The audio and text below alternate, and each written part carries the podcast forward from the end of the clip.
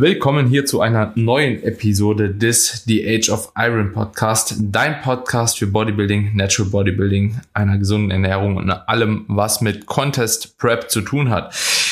In der heutigen Episode sprechen wir über eine Episode, die wir eigentlich hätten vor längerer Zeit schon machen sollen. Wir sind eben darüber gestolpert, dass wir bisher noch keine Episode erstellt haben, die das Thema Prep-Planung, also wirklich so diesen Zeithorizont einer Prep, wirklich behandelt. Wir haben über Pre-Prep-Cut gesprochen, wir haben über ja, Pre-Prep allgemein gesprochen, Ausgangslage, wir haben über die Post-Competition-Phase gesprochen, aber wir sind noch nie 100% auf diese Prep-Planung eingegangen. Falls wir es doch gemacht haben, sagt es uns gerne in den DMs, aber ich glaube, wir haben es bisher noch nicht behandelt. Also Tobi, ich würde sagen, lass uns mal eine coole neue Episode drehen und den Leuten mal sagen, wie sie sich selbst eventuell, falls sie sich selbst preppen, wie sie eine Prep-Planung vielleicht aufstellen sollten. Vielleicht an dich da direkt mit der Frage, wie gehst du da vor? Hast du da ein Grundkonstrukt prinzipiell oder machst du das ein bisschen autoregulativ? Also grundsätzlich will ich erstmal keinem, vor allem First Time, empfehlen, sich selbst zu preppen. Ja, das ist einfach mal ganz Empfehlung, bevor es, hier losgeht, weil sich da tatsächlich ein Coaching in meinen Augen wirklich immer auszahlt. Für ja, jemand, definitiv. der da einfach Erfahrung hat, das für einen abnimmt. Wenn man dann mehr Prep-Erfahrung hat, klar, dann, dann hat man dazugelernt und dann weiß man auch schon mal, wie sowas abläuft. Aber wie gesagt, als First-Timer halte ich es für sinnvoll, das einfach abzugeben. Aber ähm, wenn wir jetzt ins Detail gehen und uns einfach anschauen, wie groß eigentlich die Zeitabstände sind von Idee zu preppen, bis man dann letztendlich auf der Bühne steht, dann geht da eigentlich schon ziemlich, ziemlich viel Zeit ins Land, weil du wirst mir zustimmen, dass die Leute, die du jetzt im Herbst, also die nächste Jahr im Herbst auf die Bühne stellst, da wirst du dich wahrscheinlich auch jetzt schon so ein bisschen um die Ausgangslage kümmern. Ja, über Prepep Cut mhm. haben wir schon eine eigene Folge gemacht. Wer die nicht gehört hat, auf jeden Fall abchecken. Aber da haben wir auch gesagt, dass wir den Prepep Cut so ein gutes Jahr vorher irgendwo ansetzen oder in einem gewissen Zeitraum einfach vor der Prep ansetzen, um die Ausgangslage zu optimieren, um dann in der eigentlichen Prep einfach in total weniger Gewicht zu verlieren. Ja, sind, sind denke ich jetzt mhm. Punkte, die viele Zuhörer einfach wissen. Wie gesagt, ansonsten Folge nochmal ab, ab anhören. Und ja, letztendlich hängt ja dann von der weiteren Planung ab, wann sind die ganzen Shows, die ich mit der Person im Herbst machen will. Ähm, das meiste wird ja meistens auch so ein bisschen nach der Herbstsaison veröffentlicht für die kommende Herbstsaison. Ja. Und dann habe ich ja auch irgendwo so ein bisschen meinen Look, den ich mit der Person schon durch den Pre-Pip-Cut erzeugt habe, kann davon wahrscheinlich relativ gut abschätzen, wo die Person in dann im Herbst irgendwo rauskommt. Ja, beim First Time immer ein bisschen schwieriger, weil man da einfach keine hundertprozentige, kein hundertprozentige Stage Rate ermitteln kann, weil man nicht gesehen hat, wie tief die Person letztendlich, äh, wie die Person ausschaut, wenn sie Stage Ready wäre. Das heißt, einfach ein bisschen, bisschen Puffer mit einplanen, grundsätzlich immer Puffer mit einplanen. Aber wenn halt eine Person schon mal auf der Bühne war, dann lässt sich halt noch mal ein bisschen einfacher abschätzen, ähm, wo man dann letztendlich hin muss, weil man einfach Gewicht und Look in Relation setzen kann und, und dann einfach sich davon äh, ausmalen kann, wie viel Kilo letztendlich die Person verlieren muss, bis sie da ist, wo sie hin, hin muss. Und dann wird letztendlich einfach auch zurückgerechnet, oder beziehungsweise dann habe ich Gesamtgewichtsverlust, den, den, ich, den ich erzielen muss. Ich weiß, wann die Shows sind und ich weiß, wenn ich mit einer entsprechend angenehmen oder einer Rate of Loss arbeite, die dafür spricht, dass ich möglichst viel Muskelmasse behalte, was ja irgendwo das eigentlich primäre Ziel von der Wettkampfdiät ist. Ja, also Fettverlust ist natürlich das eine, aber Muskelhalt ist eben auch das andere. Dann mhm. kann ich mir eigentlich ausrechnen, wie viele Wochen ich dafür brauche, um am Ende Lust oder am Ende ready zu sein. Und das sind für die meisten wahrscheinlich irgendwo zwischen 25 und 35 Wochen. Ja, ich glaube, dass die wenigsten in kürzerer Zeit fertig sind. Ich glaube, dass die ja. wenigsten, also die meist, die wenigsten wirklich länger brauchen als 35 Wochen. Und ich glaube, dieses Jahr sind bei mir zwei Leute, die tatsächlich 40 Wochen auf Diät sind. Die hatten aber auch mhm. eine suboptimale Ausgangslage, muss man ganz klar so sehen. Und die haben auch die beiden, oder die sind dafür, also mit denen will ich eigentlich die Worlds machen. Also die, die haben dann auch einfach eine Show, die sehr, sehr spät ist. Und die meisten haben irgendwo eine Prep-Länge, so ja. um die 30 Wochen, ja. 27 äh, bis ja. 30. Und das werden, wie gesagt, die meisten brauchen. Und dann schau, also dann, dann habe ich schon mal den, sag ich mal, den gesamten Zeitraum und den unterteile ich dann natürlich nochmal in gewisse Mesozyklen und mache mir halt auch irgendwo Gedanken, wann will ich mit der Person wo sein, wie früh will ich mit der Person irgendwo äh, teilnehmen und so kommt dann eins zum anderen. Ja. Wenn du möchtest, ja. kannst du ja mal da dann einhaken, wie du das dann im Detail machst, weil du wirst wahrscheinlich relativ ähnlichen Ansatz wählen, wie ich jetzt, wenn es um mal die, die frühe Prep-Planung geht und um die grobe Struktur. Ja, also grundsätzlich denke ich auch, dass du schon wichtige Punkte genannt hast. Also grundsätzlich mit der Pre-Prep bekommt man dann schon mal erste wichtige Einblicke, auch wie die Körperkomposition ist. Und die ist für mich auch oftmals wichtig. Ich mache nicht mit jedem eine Pre-Prep. Äh, das ist, denke ich, auch ja, ist nicht immer notwendig. Also wenn ich denke so, okay, das Körpergewicht, das derjenige hat, selbst wenn er halt eben mit einem höheren KFA anfängt, lässt sich aber gut über die Prep-Länge von, sage ich mal, 30 bis 40 Wochen irgendwo abwerfen, dann mache ich eigentlich in der Regel keine Pre-Prep, weil ich einfach denke, okay, dann ist halt eben vielleicht auch eine Unterbrechung von einem gewissen Momentum, was man da auch in der Offseason hat. Und wenn ich sehe, okay, jemand hat halt eben zu viel Körperfett akkumuliert und ich kann es halt eben auch gar nicht einschätzen, wo das Körpergewicht letzten Endes auf der Bühne sein wird, dann mache ich eher eine Pre-Prep, also nur um das nochmal kurz hier mit anzufügen. Dann ist es so, dass wenn ich mir die, die, die Planung einfach anschaue von, sage ich jetzt wirklich mal, von den Wettkampfdaten, die mir zur Verfügung stehen, dass ich dann auch von hinten anfange und quasi rechne anhand der Rate of Loss, die dann gegeben ist zum jeweiligen Zeitpunkt, wie das Ganze aufzustellen ist. Und tatsächlich, eventuell verkompliziere ich das tatsächlich teilweise, aber ich baue mir quasi, ich gucke mir den Zyklus an, gucke mir die Zykluslänge an in der Regel und baue auch proaktiv dann tatsächlich Deloads in Kombination mit Diet Breaks ein, die natürlich auch nochmal reaktiv oder autoregulativ verschiebbar sind. Letzten Endes, wenn man dann in der Prep drin ist, je nachdem, äh, wie hart man halt eben noch pushen muss oder wie wichtig es ist, weiterhin Defizit zu bleiben, falls man mal hinten dran hängt oder so. Aber grundsätzlich, ich baue immer einen Diet Break mit ein und ich baue auch gedanklich immer einen Probeladen schon mit ein, so dass das einfach als Zeit on top kommt. So. Und dadurch ergibt sich meistens auch eine Länge über 30 Wochen, weil ich meistens pro Prep mindestens mit vier Diet Breaks arbeite, die dann ja in unterschiedlicher Art und Weise halt absolviert werden können. Also wenn sie es anbietet, mache ich ganz gerne Diet Breaks in Kombination mit Deloads in der Prep, weil ich einfach auch das Gefühl habe, so gerade gegen Ende, wenn man dann halt eben mehrere Rest Days auch macht und die Rest Days zu viel werden, dass man dann auch weniger Bock hat, nochmal ins Gym zu gehen. Also der Antrieb fehlt und sich auch die Loads einfach deutlich schwerer anfühlen in der Prep als im Vergleich zu einer Offseason, wenn man da mal drei Tage out ist, so, dann gehst halt nochmal ins Gym so und hast halt einfach nicht das Gefühl, dass sich jetzt irgendwas geändert hat. Also da habe ich ganz gute Erfahrungen gemacht, in der Prep zumindest weiterhin zu trainieren und da auch immer drin zu bleiben fühlt sich auch subjektiv, finde ich, ein bisschen besser an. So, wenn man einfach irgendwas macht, halt statt zu Hause zu sitzen, wenn man doch immer nervös ist, wird man dann fertig. Und ja, es gibt einem einfach ein besseres Gefühl, habe ich so das selbst zumindest die Wahrnehmung und auch viele Klienten berichten das Gleiche. Und dann gehe ich quasi von einer Rate of Loss aus. Also wenn ich jetzt quasi von Rate of Loss spreche, dann sprechen wir von einer Abnahmerate in Prozent vom Kilogramm Körpergewicht. Ja, das bedeutet, wenn ich ein Stage Rate geplant habe, einfach von sagen wir mal 80 Kilo. Ja, 80 Kilo wäre Stage Rate, dann gehe ich halt eben in dem letzten Block hin und versuche da irgendwo eine äh, Rate of Loss zu wählen, die relativ niedrig ist. Also dann sprich glieder ich mich meistens so zwischen 0,5 Prozent bis 0,7 Prozent in dem Dreh ein, so für die letzten ja fünf, sechs, sieben Wochen vielleicht. Oftmals ist es so, ich wette, du kannst das bestätigen, dass es bei den wenigsten so ist, dass man in der letzten Woche tatsächlich mit dieser Rate of Loss arbeiten kann, weil es doch immer wieder zu, zu kleinen Stolpersteinen in der Prep kommt und unvorhersehbaren Krankheiten, Trainingsausfällen, was auch immer, Stagnationen oder auch, dass das Körpergewicht halt eben doch nicht da ist, wo man sein möchte, beziehungsweise doch niedriger sein muss, kommt ja auch öfter mal vor und dementsprechend Geplant ist meistens mit 0,5. Was es am Ende draus wird, ist meistens dann ein bisschen höher.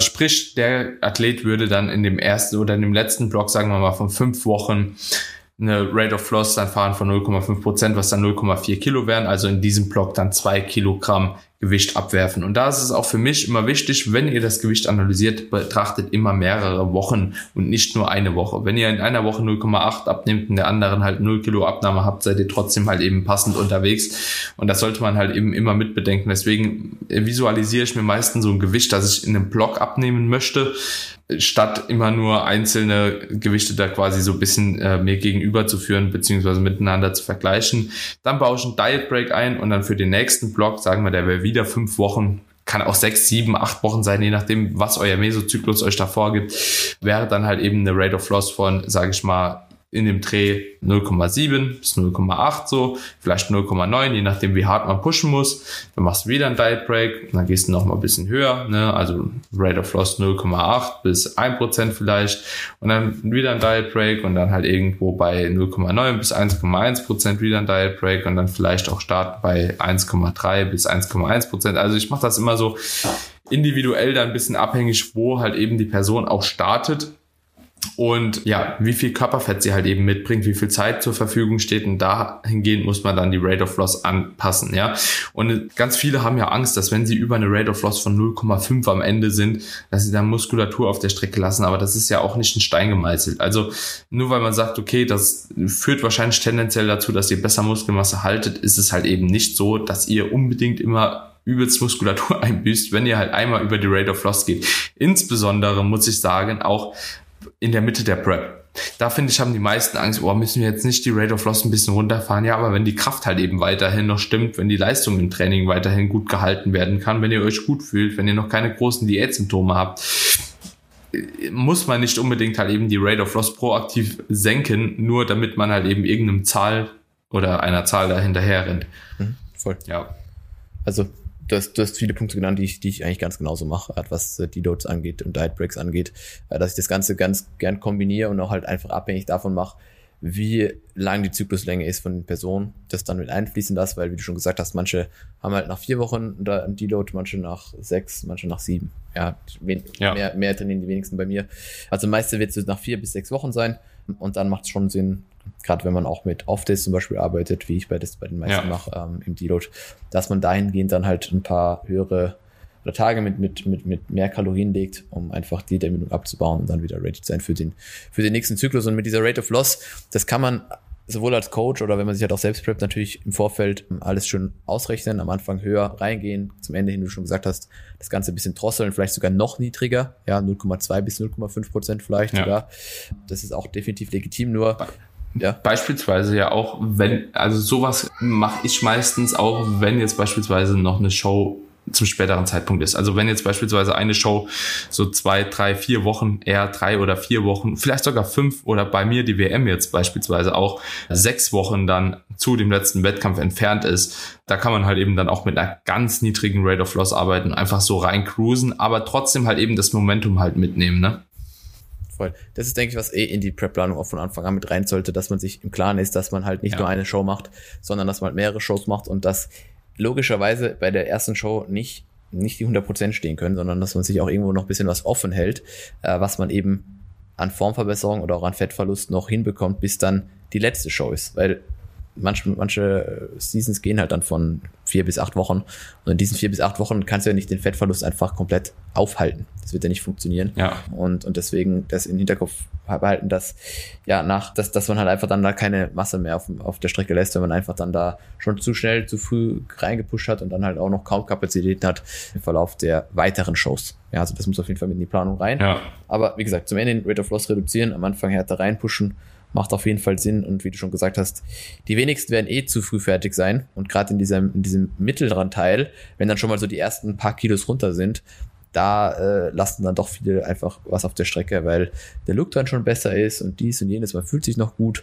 Ähm, ja, und dann, und dann verliert man eigentlich die wichtigen Kilos, die man dann hinten raus weniger verlieren muss. Ja, also ja. Ähm, wenn du so in den letzten, boah, ich will jetzt kann nicht pauschal irgendwas sagen, aber so in den letzten acht bis zehn Wochen noch deine, deine roundabout fünf Prozent, also, also drei bis fünf, drei bis vier Kilo verlieren willst, dann ist es ja. wahrscheinlich ziemlich, ziemlich angenehm. Ja, du willst in den letzten zehn Wochen nicht noch acht Kilo oder so runterhauen müssen. Das ist also natürlich immer verhältnismäßig, wie schwer man ist, aber wahrscheinlich nicht das Ziel. So, ja, deswegen. Ja.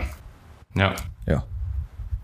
Gibt's verschiedene Wege, die nach Rom führen, wie auch immer. Am Ende, weißt du, am Ende kann auch Card gepusht werden, ja. Am Ende es muss ja keine Bilderbuch-Prep werden. Am Ende zählt auch wirklich nur, was auf der Bühne steht. So, es interessiert halt niemand, mhm. ob du, ob du 25 Wochen out schon gut ausgesehen hast oder ob du es dann erst zwei Wochen out tust. So, das ist komplett wurscht. Aber man muss es halt, man muss halt im einigermaßen Zeitplan im Kopf haben, dass du halt weißt, ob du hinterher bist, ob du davor bist und was, was du halt zu tun hast. Ja.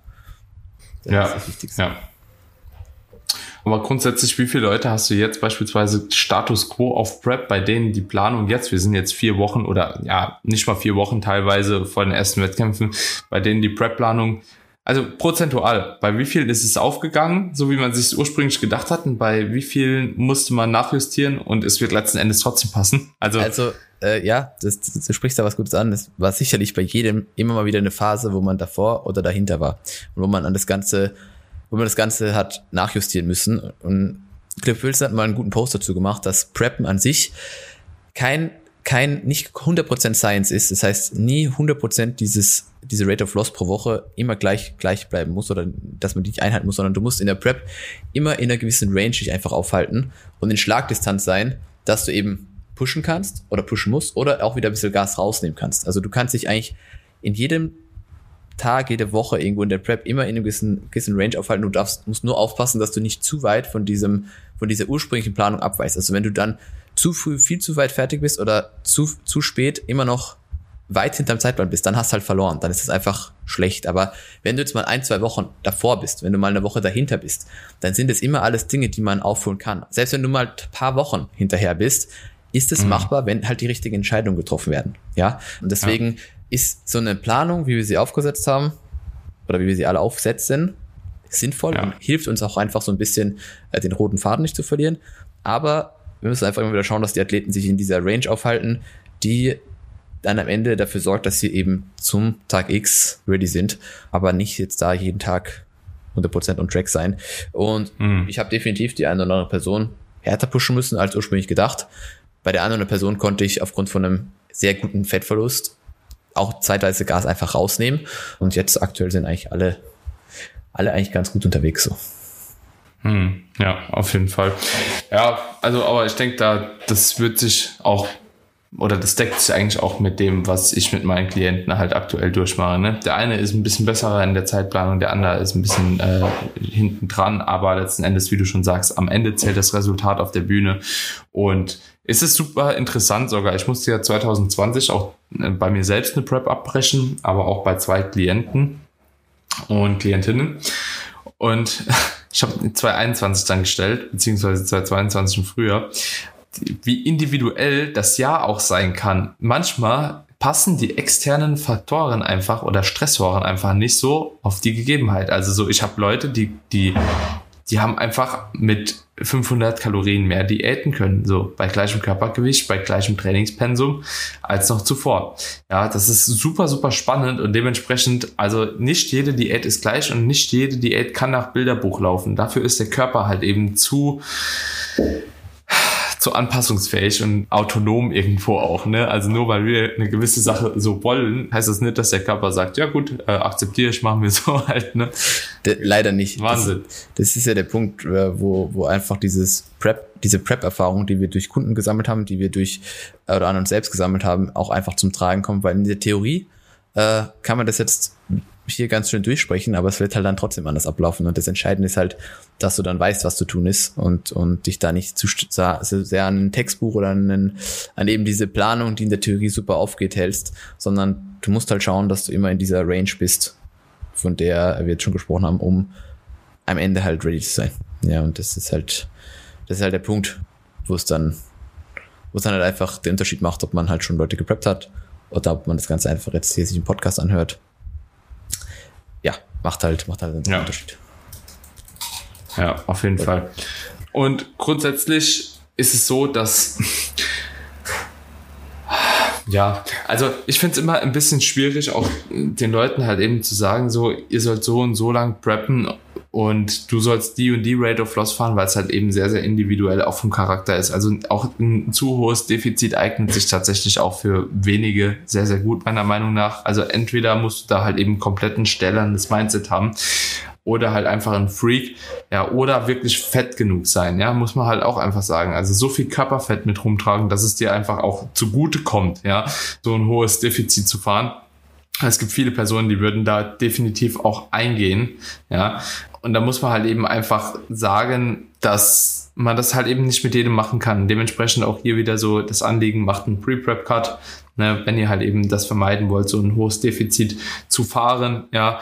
Geht in eine Diät auf jeden Fall auch mit mehr Zeit rein bei der Zeitplanung. So, wenn ihr Bedenken habt oder, also wenn ihr jetzt auch Coaches seid und eure Klienten das Ganze plant, lieber eine Woche zu lang Diät als Risikowoche einplanen, ja, oder zwei oder drei, als den Klienten nicht ready auf die Bühne zu stellen. Und wenn ihr merkt, euch ertappt, ihr habt die Prep-Planung zu spät angefangen, ja, kommt ja auch mal vor, weil ihr dann merkt, okay, rechnerisch kommt das Ganze dann doch nicht hin, dann geht in den ersten Wochen aggressiv vor. Ja, also erstmal aggressiv und tapern kann man immer noch. Und das ist auch so ein ganz wichtiges Learning, das ich auch für mich in den letzten Jahren oder aus den letzten Jahren ziehen konnte. Am Anfang nicht zu zimperlich sein und auch nicht zu zimperlich sein, die Kalorien zu reduzieren und die Aktivität zu erhöhen. Lieber am Schluss, ja, ein bisschen weniger pushen, am Schluss Stress rausnehmen, weil dort wird dieser Stress auch oft dazu führen, dass ihr halt eben weniger abnehmt, ja, oder schwerer abnimmt, dass der ganze Prozess einfach behindert wird. Und das ist sehr, sehr wichtig. Hast du dieselbe Erfahrung mal gemacht? Kann ich 100% unterstreichen. Also wie gesagt, lieber pusht man von Anfang an härter, äh, ist immer vom Zeitplan und kann zum Ende hin einfach vom Gas gehen und, und, und Kalorien vielleicht schon wieder erhöhen, weil es muss ja auch nicht zwangshaft, zwangsweise so sein, dass du am in der letzten Diätwoche auch die niedrigsten Kalorien haben, hast. Ja, ja. Das muss ja nicht sein. Kann auch sein, dass du irgendwann vielleicht jetzt so im, im Juli, August hast du hart reinpushen müssen, ja, ja. Ähm, und dann warst du, bist du, hast halt so gut verloren und warst wieder mehr im Zeitplan, dass dann zu den Shows hin vielleicht schon wieder die Kalorien ein bisschen angehoben werden. Also, ja, das ist einfach eine Sache, die, wie gesagt, sich, sich sehr stark von, von Person zu Person unterscheiden kann und, und wo man einfach, wie gesagt, die, die, die Individualität und auch die Erfahrung von uns äh, mit, mit einfließen lassen muss oder von dem Preppen, was man mit, mit, mit Kunden schon getan hat, um da einfach dann sinnvolle Anpassungen zu treffen. Ja. ja. Stress zum Ende hin vermeiden ist auf jeden Fall eine sehr clevere Sache. ja, so, so, sollte man tun. Jo, Tobi, ansonsten denke ich, soweit sollte das dann klar sein damit auch, ne? Braucht man die Folge gar nicht unnötig ausweiten. Hast du noch was, was du da anfügen würdest? Ja, also ich denke, dass der, der Punkt jetzt am Ende, dass wir möglichst hart pushen wollen, gerade zu Beginn, um einfach vorm Zeitplan zu sein. Weil vorm Zeitplan zu sein hat halt sowohl für Kunden als auch für Coach natürlich nur Vorteile. Ja, man darf nur, muss nur aufpassen, dass man sich halt nicht auf diesem Puffer ausruht und dann irgendwann wieder merkt, oh, so äh, gut war es dann doch nicht, das hätte auch doch nochmal wieder mehr müssen. Am Ende muss immer mehr weg, als man denkt und sollte sich deswegen halt nie so wirklich in Sicherheit wegen, bevor man nicht auf der Bühne steht und sieht, wie man im Vergleich ausschaut. Ja, ja, definitiv. Nimm mal so mit. Und ich würde sagen, dann beenden wir die Episode hier. Lasst uns gerne Feedback da, ob euch die Episode geholfen hat. Teilt die Episode sehr gerne in den sozialen Medien, meine Freunde. Und ansonsten würden wir uns wie immer über eine Bewertung bei Apple Podcast und bei Spotify freuen. Kamen auch mehr Bewertungen in letzter Zeit nochmal rein. Ich tendiere immer zu Bewerbungen irgendwie. Es, liegt so nah. Die Wörter liegen so nah. Die Wahnsinn. Age of Iron Bewerbung. Einfach nur Bewerbung. Yes. Und ansonsten hören wir uns in der nächsten Episode wieder. Bis dahin wünsche ich euch einen wunderschönen Tag bei allem, was ihr auch gerade macht. Tobi, haust rein. Ciao, ciao. Wünsche ich euch auch. Ciao, ciao.